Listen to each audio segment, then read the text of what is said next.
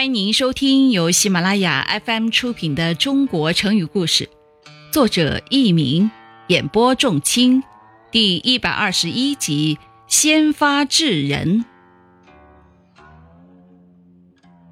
秦始皇是我国的第一个皇帝，可他只当了十二年的皇帝就死了，把皇位传给了二儿子胡亥，也就是秦二世。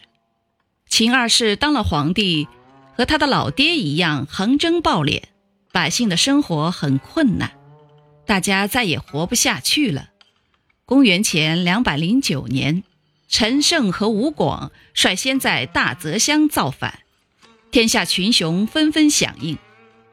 项梁他们家在战国时世代担任楚国的将领，他和他的侄子项羽都是有雄心的人，也想争夺天下。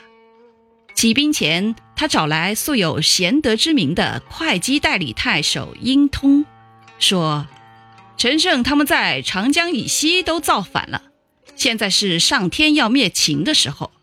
我觉得先下手的话，可以迅速的制服敌人；要是下手晚了，只能等着被敌人制服了。”原文是“先发制人，后发制于人”。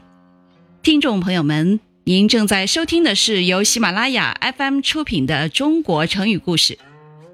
殷通是个读书人，哪知其中的深浅，当场赞叹道：“听说您出身楚国的将军世家，起兵的事儿就一切听您做主了。”项梁让殷通找来项羽，项羽佩戴着宝剑进了屋，殷通连忙起身相迎。结果被项羽一剑割下了脑袋，一命呜呼了。可怜的太守成了先发制人这个谋略的最早牺牲品。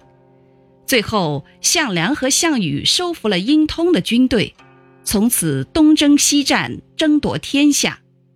先发制人这个成语是从这个故事中得来的。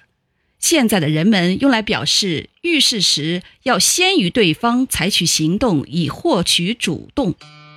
发开始行动，制控制制服的意思。听众朋友们，本集播讲完毕，感谢您的收听，再会。